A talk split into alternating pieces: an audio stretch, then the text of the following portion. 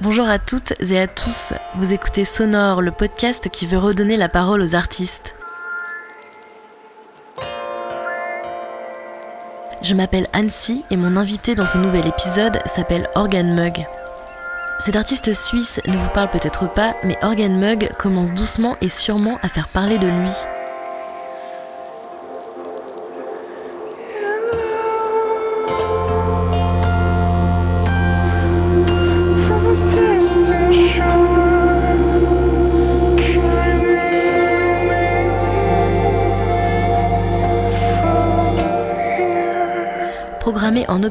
Lors de la dernière édition du Festival des Rocomotives à Vendôme, celui-ci offrait un concert intimiste dans une ancienne fabrique devenue atelier d'artistes, laissant pendant un moment magique le lieu s'imprégner de ses harmonies aussi puissantes que électrisantes.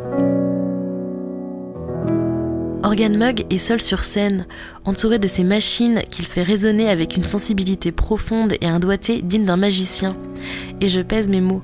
Sa scénographie, que l'on peut apercevoir dans sa Garden Session sur YouTube, est sobre mais onirique, totalement composée d'ampoules qui scintillent au fil de ses compositions. Je vous laisse par ailleurs faire appel à votre imagination pour deviner ses influences multiples. Here and There, son dernier EP, sorti en 2019, succède à son premier album Is This Real Life, sorti en 2015, et à Spinneret, sorti quant à lui en 2017. Vous écoutez Sonore et je vous laisse en compagnie d'Organ Mug.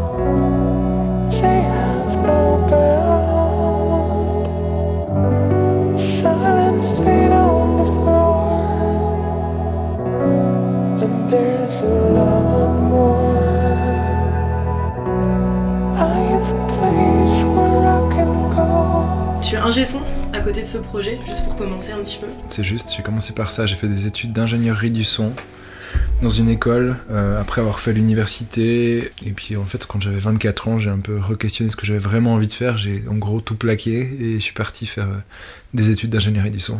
T'avais déjà ton projet euh, de musique, je t'ai dit ah moi aussi j'aimerais bien faire ça, c'était quelque chose d'inconscient un peu? Tu sais, quand tu t'embarques dans ce genre de truc, tu sais jamais trop exactement où c'est que ça va te mener, enfin pourquoi, comment, qu'est-ce qui va advenir, quoi. Et euh, moi, je faisais de la musique quand j'étais adolescent, où je faisais des trucs plutôt folk euh, avec des copains. Déjà un petit peu tristounet comme ça. Et puis euh, après, j'ai fait de la musique électronique très expérimentale avec un autre ami, plus tard, justement, quand là, j'étais à l'Uni. Et puis en fait, c'est ça qui a pris le dessus. J'étais, je faisais mes études, puis j'en avais un peu rien à foutre de ce que, ce que je faisais au niveau de mes études. Et puis d'un coup, je me suis dit que j'allais essayer de comment dire, d'être un peu plus confiant et puis d'assumer ce que j'avais vraiment envie de faire.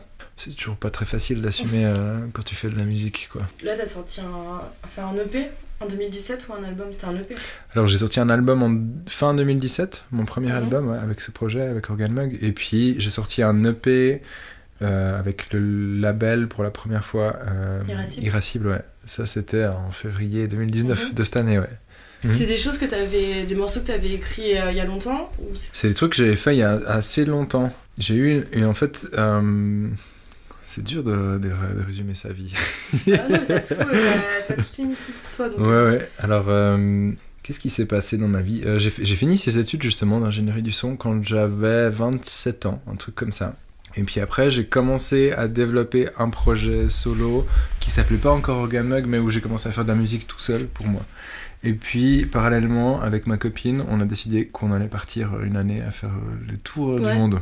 Euh, et, en fait, c'est ce qu'on a fait. Et quand je suis revenu, ma copine, elle était, très au clair avec ce qu'elle allait faire dans sa vie. Elle avait fini ses études, elle commençait euh, en fait psychothérapeute, donc elle est allée euh, dans des hôpitaux, elle a ensuite ouvert euh, des, son- ses propres cabinets et tout ça. Elle était à fond quoi. et puis moi je suis rentré du voyage, mais j'étais un peu paumé en fait. Ouais. Et pendant le voyage, j'étais pas du tout paumé, elle savait pas trop quoi faire elle, alors que moi j'étais en train de. Ah, t'as pas eu de remise en question un peu stressante de ton avenir, t'as profité Quand- pleinement. une fois rentrée, Ouais. pendant le voyage, en fait, elle, elle était un peu stressée parce qu'elle savait pas comment s'occuper. Puis moi, j'étais en train d'enregistrer tout. Et puis Mm. j'ai fait un album d'ailleurs de ça, en fait, de, de ce voyage, quoi.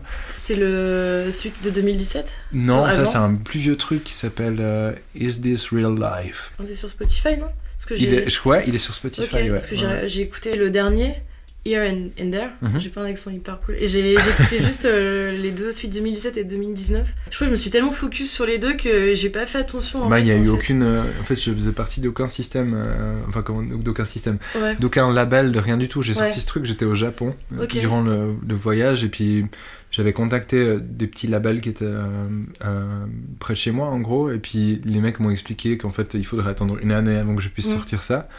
Puis moi qui n'avais pas du tout conscience de comment les choses fonctionnaient, je me suis dit, ah non, c'est beaucoup trop long, ça ne va pas. Donc je l'ai sorti euh, sur euh, Facebook, je crois que j'ai eu 17 likes, un truc comme ça, avec euh, la possibilité d'écouter cet album. Et puis c'est tout, c'est la seule première promotion qu'il y a eu en fait autour Mm. de ce truc, quoi. Mais c'est ce que tu me disais tout à l'heure euh, hors interview. Mm.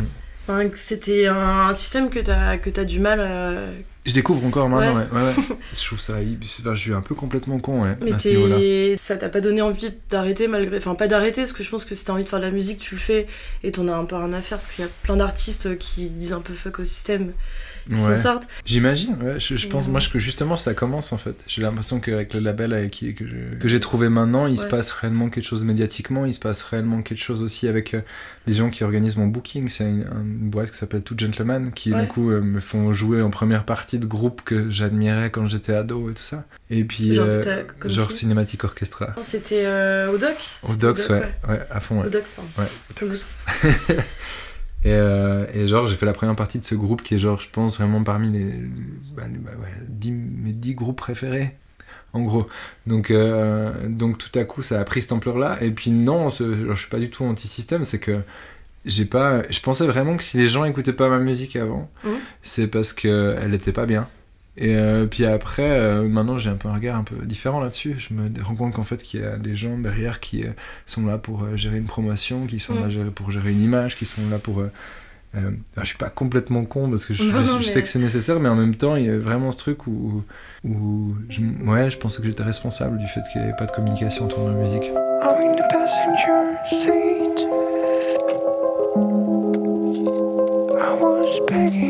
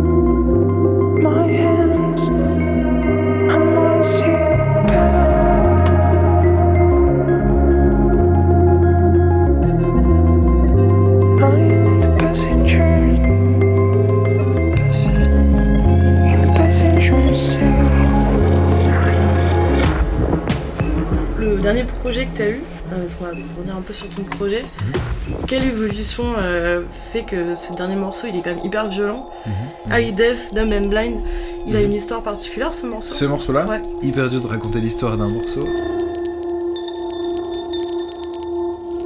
Juste une anecdote ou. En fait, c'est un morceau qui a commencé il y a 5 ans, puis qui a repris tellement de formes. Et puis c'est pour ça en fait que quand tu écoutes un peu le morceau, ça voyage à, à travers différents univers dans un seul et même morceau. Parce qu'en fait, c'est des idées qui s'assemblent. Et puis euh, il y a une partie que j'ai enregistrée à. J'ai eu la chance d'être à San Francisco à mm à la fin de mon voyage autour du monde.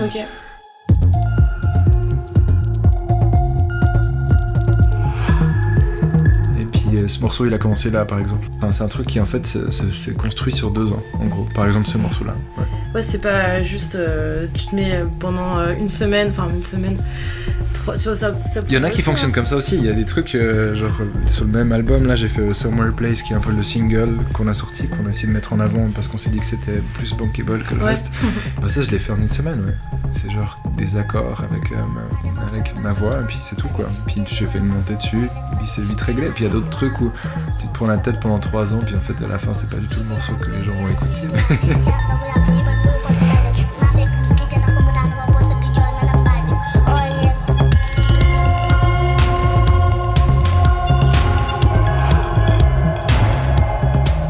Après le justement le côté hyper violent de- des autres des autres musiques, je trouve que c'est ça surprend et c'est enfin c'est trop bien, c'est c'est- marrant euh, parce que moi j'ai toujours peur que ça dissonne presque. C'est un peu le, le- le- le danger. C'est euh, tu, genre, tu, tu, tu sais pas ce que t'écoutes.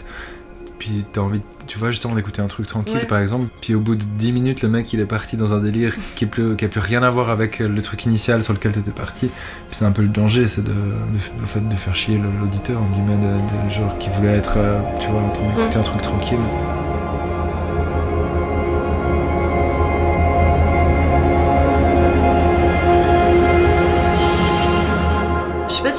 Un peu de Euh, Ouais, alors j'ai écouté beaucoup de musique électronique euh, de mes 20 à 30 ans. Et puis là, j'en ai 33 et j'en écoute de moins en moins. Maintenant, je suis en train de retourner sur des trucs super choux, euh, un peu cucu. euh, vraiment, genre, plus sur les constructions euh, harmoniques, mélodiques et tout. Et peut-être aussi parce que j'ai eu toute une phase où j'étais vraiment intéressé par euh, le sound design, par, euh, Mhm. par comment faire des sons pour que ça déchire, par, enfin, pour que ça tape, des genres de trucs.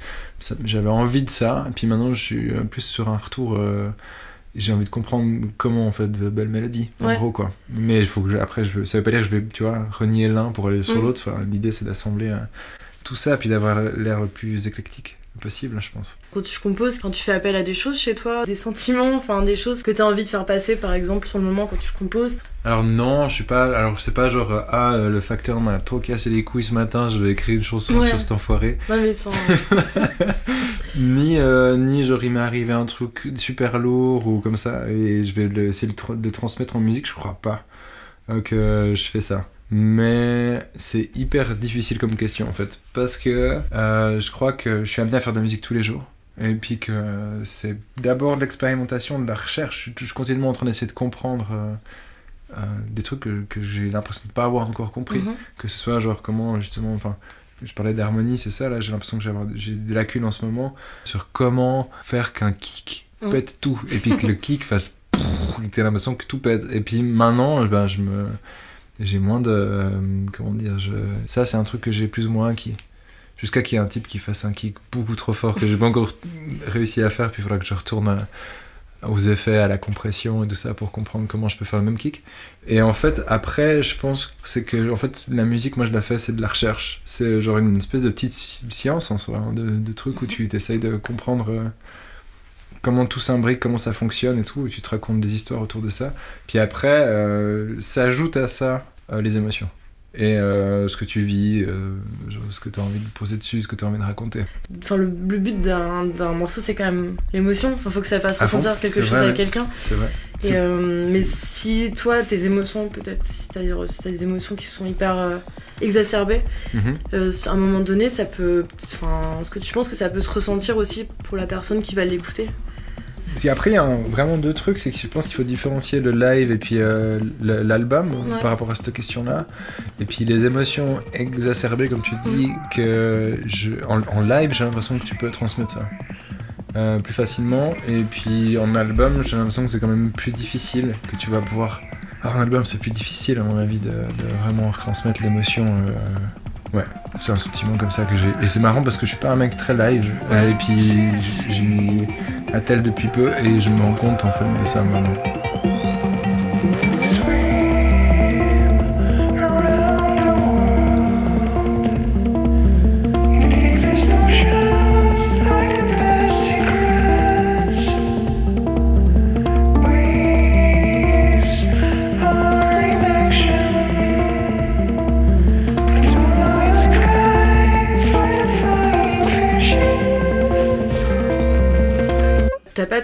Tous tes instruments. Enfin, t'as combien d'instruments sur, euh, sur scène là déjà? Alors, c'est marrant parce que c'est mon projet, c'est d'en avoir beaucoup trop. Ouais. Et pour le moment, pas. euh, pour le moment, effectivement, il y a mon laptop, il y a un piano, guitare, il y a. Qu'est-ce qu'il y a d'autre? Je crois que c'est tout, euh, nous dirons. Mais j'ai pour projet d'amener un peu plein de petits trucs. Comme un ukulélé, comme euh, un melodica, comme un peu plein d'autres trucs. J'ai envie de faire valoir, je pense, sur scène le fait que. que c'est un peu le problème avec les gens qui font de la musique électronique, c'est que tu dois faire valoir le fait qu'en Mm. fait t'es quand même un vrai musicien. Mm. Euh, parce que, euh, je sais pas, c'est un truc qui est propre à notre époque, c'est de faire valoir le fait quand même que en fait tu sais performer, performer de la musique, même si t'es en train de faire de la musique électronique. Et Ouais. tu veux rester tout seul quand même Enfin, sur scène? C'est une question que je me pose. Ouais. Euh, Ah, t'es en grosse phase de réflexion là sur ton Tout le projet. Ouais, tout le temps. tout le temps, tout le temps, et je me pose des questions par rapport à comment développer mon projet. Et euh, je joue en fait euh, de temps en temps avec un pote, et puis je me rends compte de ce que je peux pas faire justement tout seul. Et puis en même temps, par rapport au projet à présenter en live, je. Ouais, c'est. euh, Je sais- je sais pas s'il faut, il faut que je reste tout seul.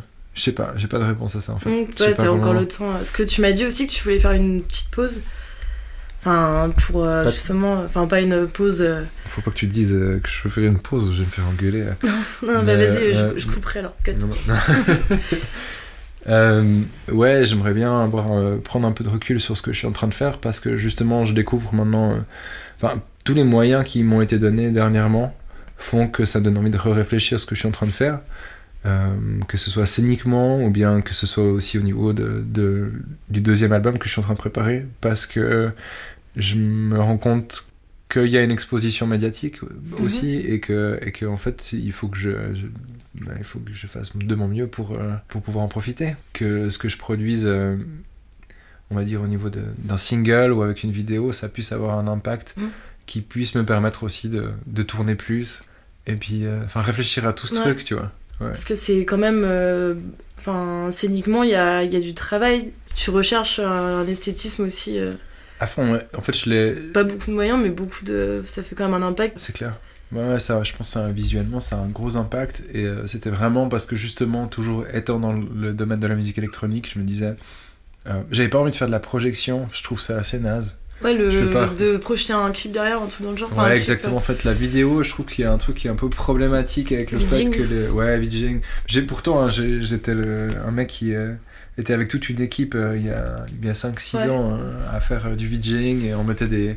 Des films, na- des, des séquences de films de vieux nanars, tu sais, Mhm. puis avec de la tech par-dessus, puis c'était Ouais. super, c'était hyper bien. Mais là, ça correspond Mais- pas à ce que tu veux. Toi. Mais ouais, là tout d'un coup, il y a, y a, en fait, il y a ma personne avec ma voix, avec toute l'instrumentation, qui fait que j'ai pas envie de détourner le regard sur un écran. Et puis donc, c'était Mm. plutôt, en fait, d'amplifier visuellement ce qui se passe avec des lumières plutôt que de prendre un écran, quoi, en gros. Et puis après, bah, je fais de la programmation de. J'ai un peu le rhume, ça s'entend. Pas grave. Je fais de la programmation de lumière, quoi, euh, qui, qui prend beaucoup de temps, mais qui va, qui va accompagner, merci. qui va accompagner visuellement, en gros, euh, toute cette histoire. Parce que j'avais besoin, enfin, j'avais vraiment ce sentiment qu'il fallait qu'il y, ait, y ait ce truc en plus, scéniquement. Là, si tu fais un deuxième album, le temps que ça se mette euh, en sur scène et tout, ça va être encore euh, plus différent que maintenant. Ou euh, c'est compliqué d'y penser quand t'as pas fini tout un album encore, parce que genre euh, c'est c'est un peu une histoire quand tu C'est racontes un hyper album. compliqué, ouais. Il y a un pote avec qui je fais de la musique et à chaque fois il me dit Mais mec, tu vas faire comment sur scène ça ensuite? Puis je lui dis Mais si je me pose la question, j'arrête tout de suite de, de faire de la musique en fait, j'arrête tout de suite de composer. Euh, et donc en fait, tu peux. Peut-être que c'est un truc qu'il faudrait que j'apprenne, c'est à anticiper le live ensuite dans ce que je suis en train de composer, mais j'ai pas envie parce que ça me restreint. Mm. Ça me permet pas de faire tout ce que je peux faire avec mon ordi en gros. Et puis euh, bah là, je dois terminer un album, ce qui est déjà, ce qui fout déjà trop les boules. Mm. C'est déjà hyper flippant de, de- de terminer un album, de savoir si, genre, enfin, si, ça, si t'as raison ou bien pas, si t'es parti dans le bon truc ou bien pas. Et puis après, il y a toute la partie de ah ouais, maintenant il va falloir, euh, va falloir le montrer en live. Et puis en fait, il y a déjà des choses que je sais que je peux pas faire. Et suis en train de me dire, par exemple, il y a des trucs qui sont trop compliqués au piano que je serais pas capable de faire, qu'il faudra que je, je. je me suis dit, en tout cas hier, c'est vraiment, je me suis Mhm. dit hier. Ah ça je pourrais le faire à la gratte en fait, je vais le réadapter à la guitare. Mais ce qui veut aussi dire qu'en Ah, live je vais, le- je vais présenter le morceau complètement différemment de comment il existe euh, en album. Ça c'est un truc que j'avais super peur au début, puis en fait maintenant je m'en fous, je trouve que ça hyper cool en fait que ce soit pas la même chose. Là, je parle pas pour toi, mais en général, il y y a le studio et le live. Et soit c'est les deux sont calqués, mais de l'autre côté, il y a des gens qui sont ouais, hyper déçus parce que ça ressemble pas à l'album. Du coup, Ouais. faut satisfaire, réussir à satisfaire tout le monde en fait. Ouais, exactement. C'est toujours le grand problème de- d'essayer de satisfaire tout le monde. Mais euh, je pense que je vais opter pour euh, les gens qui trouvent que c'est trop comme sur l'album. Et puis, euh, et puis aller à l'encontre de ça. J'ai aussi, le- le- vu la notoriété que j'ai pas en ce moment, je me dis plus qu'en fait, quand je fais des tournées, les gens vont entendre ce que je fais en live, Mhm. aller écouter mes albums et puis être peut-être un peu déçus. Parce que ça ressemblera pas en fait à, à ce qu'ils ont vu en live. Il y a beaucoup de chansons là que, Ouais. que tu as peut-être vu avant où en fait je chante dessus dans la version live. Mhm. Puis t'es- tu vas écouter mon album, mais il n'y a pas de voix dessus, en fait, sur certains morceaux.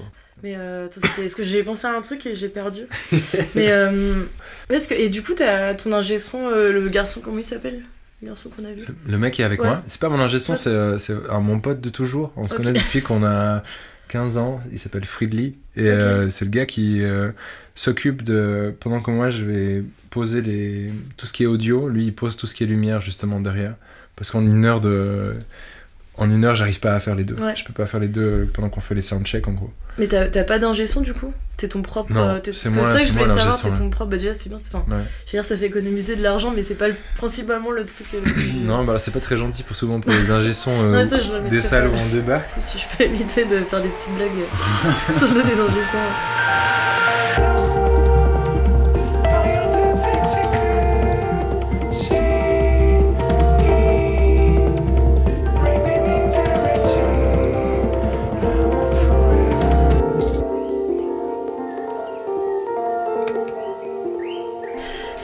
Valeur sûre, non, pour ton projet Est-ce que tu sais exact. Enfin, pas une valeur sûre, mais au moins tu arrives à. Ah ouais, alors ça à fond, ouais. C'est exactement comme je veux. Après, moi, je suis un ingénieur son qui travaille vachement dans le domaine du studio. Je fais du Ouais. mastering, du mixage, comme ça, et je suis pas du tout euh, quelqu'un Ouais. de live. je Déjà, tu, tu- quand tu, à mon avis, fais du live, t'es plus avec des trucs analogues, c'est-à-dire que t'es- tu vas te retrouver devant une table de mixage concrètement, et puis tu dois gérer avec l'acoustique de la pièce, et puis tu dois gérer comment tu vas euh, mettre des micros devant les instrus, comment tu vas amplifier le mec et tout. C'est un peu genre, c'est un- moi, c'est un- vraiment un truc stressant que j'aimerais pas faire, honnêtement, qui, euh, qui me stresserait trop. Et moi, je suis plutôt le mec qui est en studio, qui est un espèce de perfectionniste, qui tu bouge un petit peu le, le petit potard à droite euh, après une semaine, puis se dit ah ouais, c'est vachement mieux comme ça. ouais. Et euh, c'est ça que j'amène en fait. C'est ça la, la possibilité que j'ai, c'est d'amener ça justement sur scène. C'est que j'ai pu mixer déjà tout mon truc. Et après, en fait, je sors euh, le son directement comme si en fait je sortais ça d'une mixette, comme si j'étais un Ouais. DJ en fait. Ce qui fait que ça fait, à mon avis, il y a pas mal d'ingé son live qui est. a- bah, Aujourd'hui, le mec euh, m'a dit bah, tu... j'ai plus de boulot quoi. il, il m'a il m'a dit ça, puis il y a une part de vrai là-dedans, c'est un peu, un peu dommage pour eux, mais après, le truc c'est qu'ils doivent quand même adapter le son à l'acoustique de, Mm. de la salle. Il y avait, c'était par, enfin, une question que j'avais par rapport à ça, c'est. J'entendais des techniciens qui parlaient justement du fait qu'il y avait des, des ingés qui devenaient euh, artistes du coup, et c'est une Mhm. frontière qui est assez particulière. Parce que c'est quand même passé genre euh, de l'autre côté. C'est pas que ça les agaçait, mais ils disaient genre. euh, tu vois, mais. euh, Ouais, ouais. Je pense qu'il y a un truc qui est. Alors, juste pour revenir sur le dernier truc qu'on disait, il y a un truc qui est pas cool quand t'es aussi un ingénieur live, euh, enfin quand, tu es dans le live, c'est que je- moi je prends beau- beaucoup de risques en disant Ah, vous avez juste à prendre ma sortie comme ça, Mm. je vais tout faire, vous avez même pas besoin de régler mes micros. Ça peut être dangereux en fait. Suivant le- la pièce dans laquelle tu te trouves, euh, tout à coup tu peux avoir du larcène, hum, hum. et en fait, les mecs peuvent rien faire. Et, euh, et c'est et c'est sous ma responsabilité. Ouais. Mais moi, je peux dire ah c'est pas de ma faute en fait. C'est- à cause d'eux. Alors que tu vois, il y a un peu ce truc que tu peux te dédouaner parce que t'es pas concrètement l'ingénieur son. le- Donc, je pense vraiment qu'en tant qu'ingénieur son live, ça doit pas être toujours agréable euh, des trucs comme ça. Et puis après, euh, enfin je sais pas comment parler du statut du mec qui est passé de l'autre côté. Moi, je suis artiste avant tout, Ouais. et puis j'ai décidé que de d'améliorer en fait euh, mes connaissances dans l'ingénierie du son pour euh, pouvoir mieux gérer mon truc quoi. Donc, Mm. Je le vois comme ça, alors je, je crois pas que je sois, je les ai pas trahis. Et les, euh, tes, premiers, tes premiers lives, tu, enfin, tu devais être un peu euh, mort de trouille, j'imagine. Bon, c'est Ouais. un peu bateau comme. Enfin, Ouais, pas ouais. bateau, mais. euh, c'est pas bateau, c'est vrai. mais toi, t'étais Angoissé à mort. angoissé à mort. Et ça passe un petit peu ou c'est toujours quelque chose. C'est un truc qui va vachement mieux parce que j'ai beaucoup pratiqué durant cette année. Mais tu vois là, ce lit sur lequel je suis Mhm. assis, euh, on est dans ma chambre où je dors en fait là. Et, euh, et ben genre j'ai fait de la méditation pendant Mhm. 30 minutes là-dessus euh, avant de partir parce que genre en fait il y a de toute façon l'angoisse qui vient à un moment donné, et puis que je dois essayer de lutter avec ça. J'ai jamais eu l'impression de faire de la musique pour me retrouver dans une situation live. Mm. À la base, mais maintenant c'est que- c'est quelque chose que je commence vraiment à apprécier. D'ailleurs, je suis content de dire ça. Mais oui, c'est une, une très grande angoisse. Ouais. Si t'es angoissé et que tu fais genre ah mince t'as un Larsen ou un truc qui va pas, après du coup ça doit être dur de revenir deux ans et de, de lever la tête voir des gens et tout. ouais. Ouais. euh, Bon c'est un peu un scénario catastrophe ça aussi mais... Ben, j'ai jamais eu. En fait, la première fois que j'ai joué en live avec ce projet Organ Mug, c'était il y a deux ans et demi. En tout cas, ce jour-là, j'étais très. euh, comment dire euh, Pas content avec moi-même. Dès que je faisais une erreur, j'étais presque en train de me- m'auto-flageller sur scène et de dire. Ta gueule, ta gueule, tu sais, ou un truc genre de vraiment de. Enfin, c'était vraiment pas cool comme attitude et, euh, et j'ai dû apprendre. euh, enfin, je dois encore apprendre parce que c'est hyper, euh, hyper dur. C'est dur de savoir ce que tu vas véhiculer euh, sur scène. Tu, déjà c'est dur de savoir dans la vie ce que tu véhicules. Ouais. Donc c'est hyper dur sur scène de savoir ce que tu vas véhiculer. ouais. Comment tu... En plus de ça, je fais de la musique qui est quand même assez intimiste, plutôt tristounette, comme je disais, Ouais. plutôt tout, ce- tout ce côté-là. Donc une une fois que t'es venu pour chialer sur scène, en gros, et que en plus de ça, et si, si après, enfin, tu... ouais, moi j'arrive pas à comprendre qui je suis sur scène.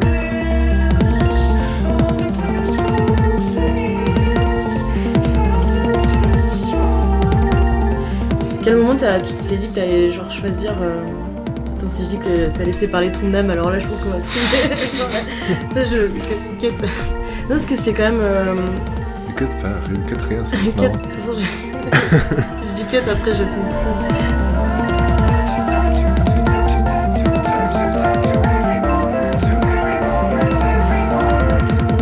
Comment t'en es arrivé à te mettre dans ce projet-là en fait, à choisir J'ai aucune idée. C'est J'ai vraiment arrivé, Vraiment ouais. aucune idée. Les, les... C'est ça qui est, fou, drôle. Moi, il y a plein de fois où je me retrouve, euh, même quand je répète là, euh, souvent en fait, je suis en train de bosser euh, en studio et tout, puis d'un coup, quand j'ai un live, va falloir que je répète, euh, tu sais, genre 4-5 jours, je commence à Mm. répéter avant, puis je fais une répète par jour. Puis je suis tout seul dans mon Galta, euh, en haut, euh, il y a mes petites lumières qui clignotent, je suis en train de faire un peu comme ça. D'un coup, je me dis, mais qu'est-ce que je suis en train de foutre? En fait, il se passe quoi? Et je comprends rien. Enfin, je sais pas comment dire. Des fois, je j'arrive pas à comprendre qu'est-ce qui m'a amené à être dans cette situation. Il n'y a rien de, de planifié, d'envisagé. Il n'y a, rien qui a complètement assumé. J'ai de la peine à assumer ma voix. Je continue euh, encore et toujours à, à questionner ma voix, de savoir si je devrais chanter ou bien pas, de ce qu'elle vaut, à quoi elle ressemble. J'ai Mhm. aucune idée. J'ai aucun Ok. recul sur tout ça. Moi, je pensais que c'était une réponse que tu pouvais avoir du tac au tac comme ça, parce que tu me dire non, mais c'est inné et tout. Bon, ça aurait fait un peu narcissique. C'est une, une- en fait, je crois que c'est pas inné, c'est une nécessité apparemment. C'est genre, c'est marrant, il y a des mecs avec même avec mon label, je leur fais écouter, puis je leur dis, Mm. tu crois que je devrais chanter là-dessus ou bien pas euh, Tu crois que ce, puis, mais je, crois- je pense que je fais chier tout le monde en posant, en posant cette question et, euh, et en fait, je me retrouve à chanter sur tous les morceaux, alors que je suis pas sûr que je devrais le faire et je le Et fais quand les trois derniers de ton dernier EP, tu chantes pas dessus? Justement, tu. euh, les... Ou alors peut-être les deux derniers, tu... c'est Ouais. que, c'est que, du, que de l'instrumental, Ouais. Corché vif. Si je te fasse le pitch de- du dernier EP, c'est qu'en fait les choses s'industrialisent progressivement. C'est l'histoire de, c'est l'histoire de l'apocalypse cet EP. et euh, en fait, et en fait, vu, vu que la, la musique vraiment s'industrialise progressivement, on commence par des trucs qui sont super acoustiques, tout chou. Et puis d'un coup, il y a des machines qui s'invitent. Et, euh, et en fait, plus les machines s'invitent, plus la présence humaine se fait euh, absente jusqu'à qu'en fait il n'y ait plus personne et puis qu'il n'y ait plus que les machines. Ah ouais, ok, d'accord. Non, c'est. Enfin, quand je vais le réécouter maintenant, tu vois, j'aurais. Bah, c'est l'histoire, euh, tu vois, fallait trouver une histoire à raconter quoi. ça- Non, c'est triste que tu une histoire, une histoire à raconter. Et il y avait aussi Cabalus. Il a quelque chose de particulier ce morceau aussi euh, quand tu l'as. Même histoire que Def Dumb and Ouais. Blind qui est aussi, qui sont, qui est aussi l'autre instru- euh, ouais, l'autre morceau instrumental en fait de cet EP, les deux derniers.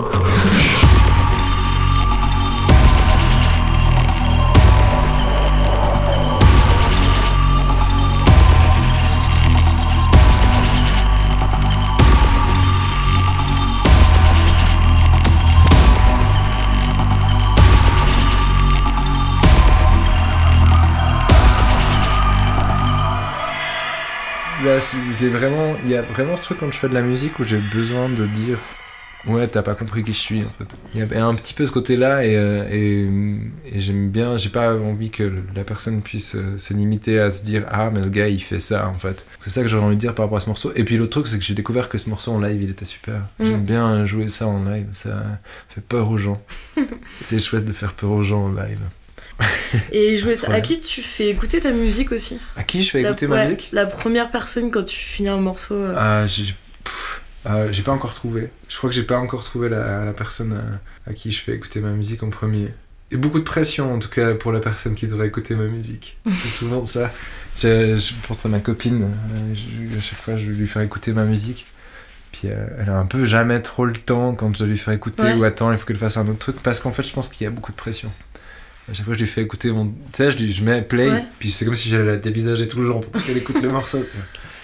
Donc, c'est une grosse confrontation quand je fais écouter ma musique aux gens. Pour répondre à ta ton question. label un petit peu aussi, j'imagine. Aussi, ouais, bah, c'est marrant parce que je leur ai envoyé plein de fois ma musique là depuis que je suis avec eux. Tout d'un coup, si je les déçois par rapport à ce que je leur envoie, Mm. ça va tellement m'affecter Ouais. en fait que je me suis rendu compte qu'il valait mieux leur envoyer le produit fini, puis que je sois au clair avec comment ils ressentent ça, puis qu'est-ce qu'on va en faire, plutôt que de leur envoyer avant quand c'est pas vraiment terminé.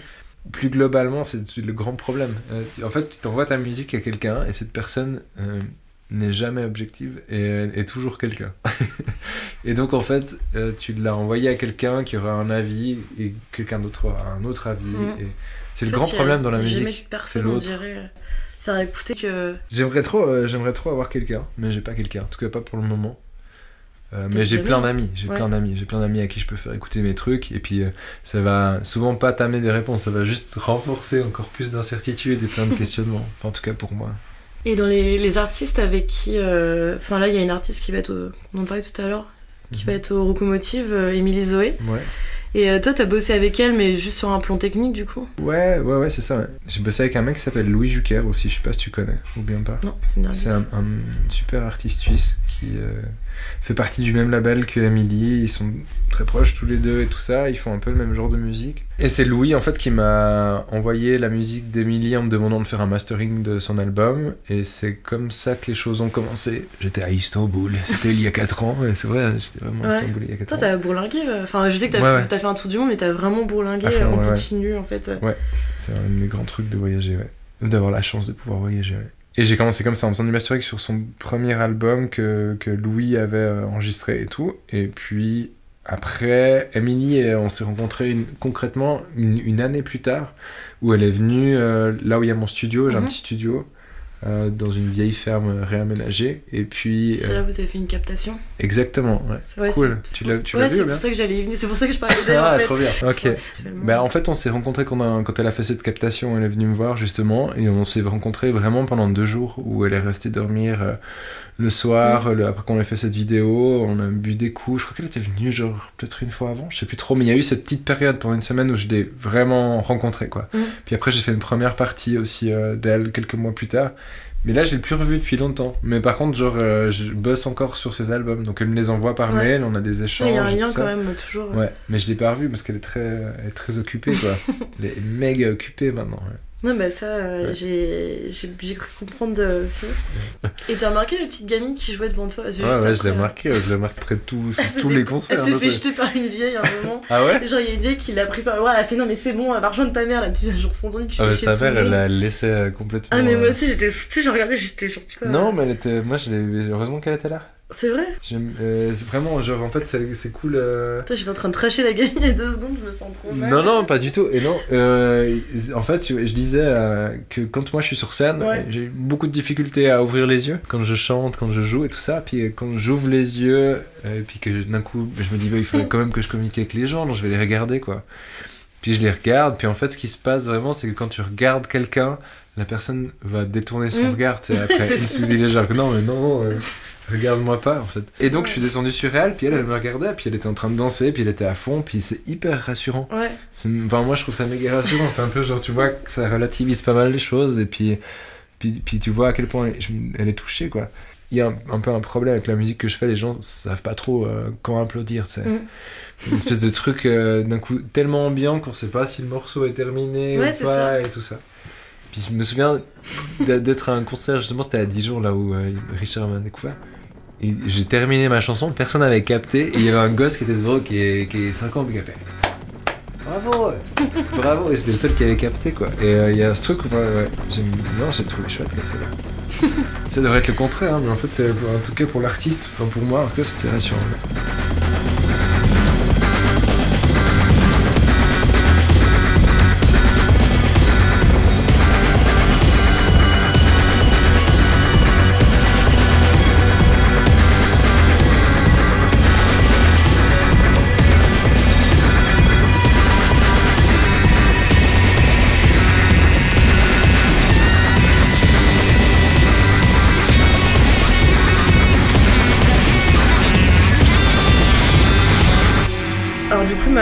Question, c'est euh, comment elle était ta chambre quand t'étais adolescent C'est pas une blague. Euh, Putain, ma chambre quand j'étais adolescent. Alors déjà qu'on soit clair sur la période de l'adolescence, pour toi, c'est quoi À quel moment tu t'es senti C'est une, alors c'est une très bonne question d'essayer de délimiter l'adolescence parce que tu sais, en fait, euh, ben, d'après euh, l'anglicisme justement, ça devrait tenir jusqu'à 19. Euh, Ouais. euh, moi, moi, mon adolescence, j'en sais rien. Je, je sais pas exactement quand c'est qu'elle a commencé. Je, je sais pas si elle est terminée. Et ma chambre. Euh, que dire sur ma chambre? Il y avait euh, des posters de snowboard. Et puis il y a un truc. Je pense, le, enfin, le truc que j'ai envie de dire, c'est qu'il y avait une Nintendo 64 Mais- mais- et que j'étais un- une espèce de cinglé qui, euh, qui jouait tout le temps à Mario Kart et GoldenEye. ouais. Mais j'avais fait genre GoldenEye, j'avais fait en agent 00, j'avais la- l'action replay pour avoir tous les codes, tous les trucs quoi. J'étais vraiment un espèce de maniaque de ça quoi. J'invitais mes potes pour tous les exploser. et puis, et puis en tout cas, il y a eu un, à un moment donné, j'ai décroché. Et puis il y a, il y a, je crois, le, le mec de ma frangine de l'époque qui m'a filé une gratte. Et puis c'est ça qui m'a fait décrocher. Et j'ai complètement décroché. J'ai plus jamais joué Mm. aux jeux vidéo et je suis passé à la guitare. Et en fait, il y avait aussi un truc qui est, Ah, c'est un beau cadeau ça quand même. Enfin, Ouais, bah, mais en fait, puis un autre truc qui est vraiment revenu, c'est que je me souviens que mon père me reprochait à fond qu'il n'y ait pas quelque chose de créatif à travers le fait de jouer aux jeux vidéo. Mhm.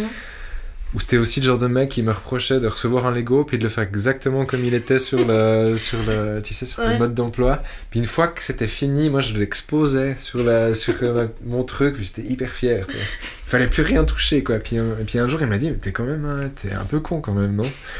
Et, et il m'a reproché de pas être créatif. Et il m'a, il m'a reproché que les jeux vidéo étaient pas créatifs.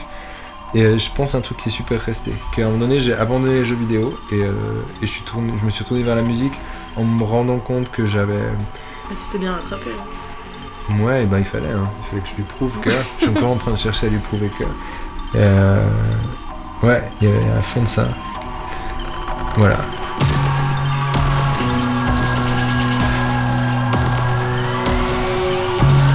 Ce podcast a été réalisé et mixé par Laura Aupier. C'est une production de Subjective, un média indépendant qui souhaite redonner la parole aux artistes. Le générique est une production de Morgane Blanc, accompagnée de la voix de Sandra Nicole. Retrouvez les derniers épisodes de Sonore sur la plateforme Ocha ou sur Apple Podcast. Et n'hésitez pas à rejoindre le projet sur Instagram et à agrandir le cercle. À bientôt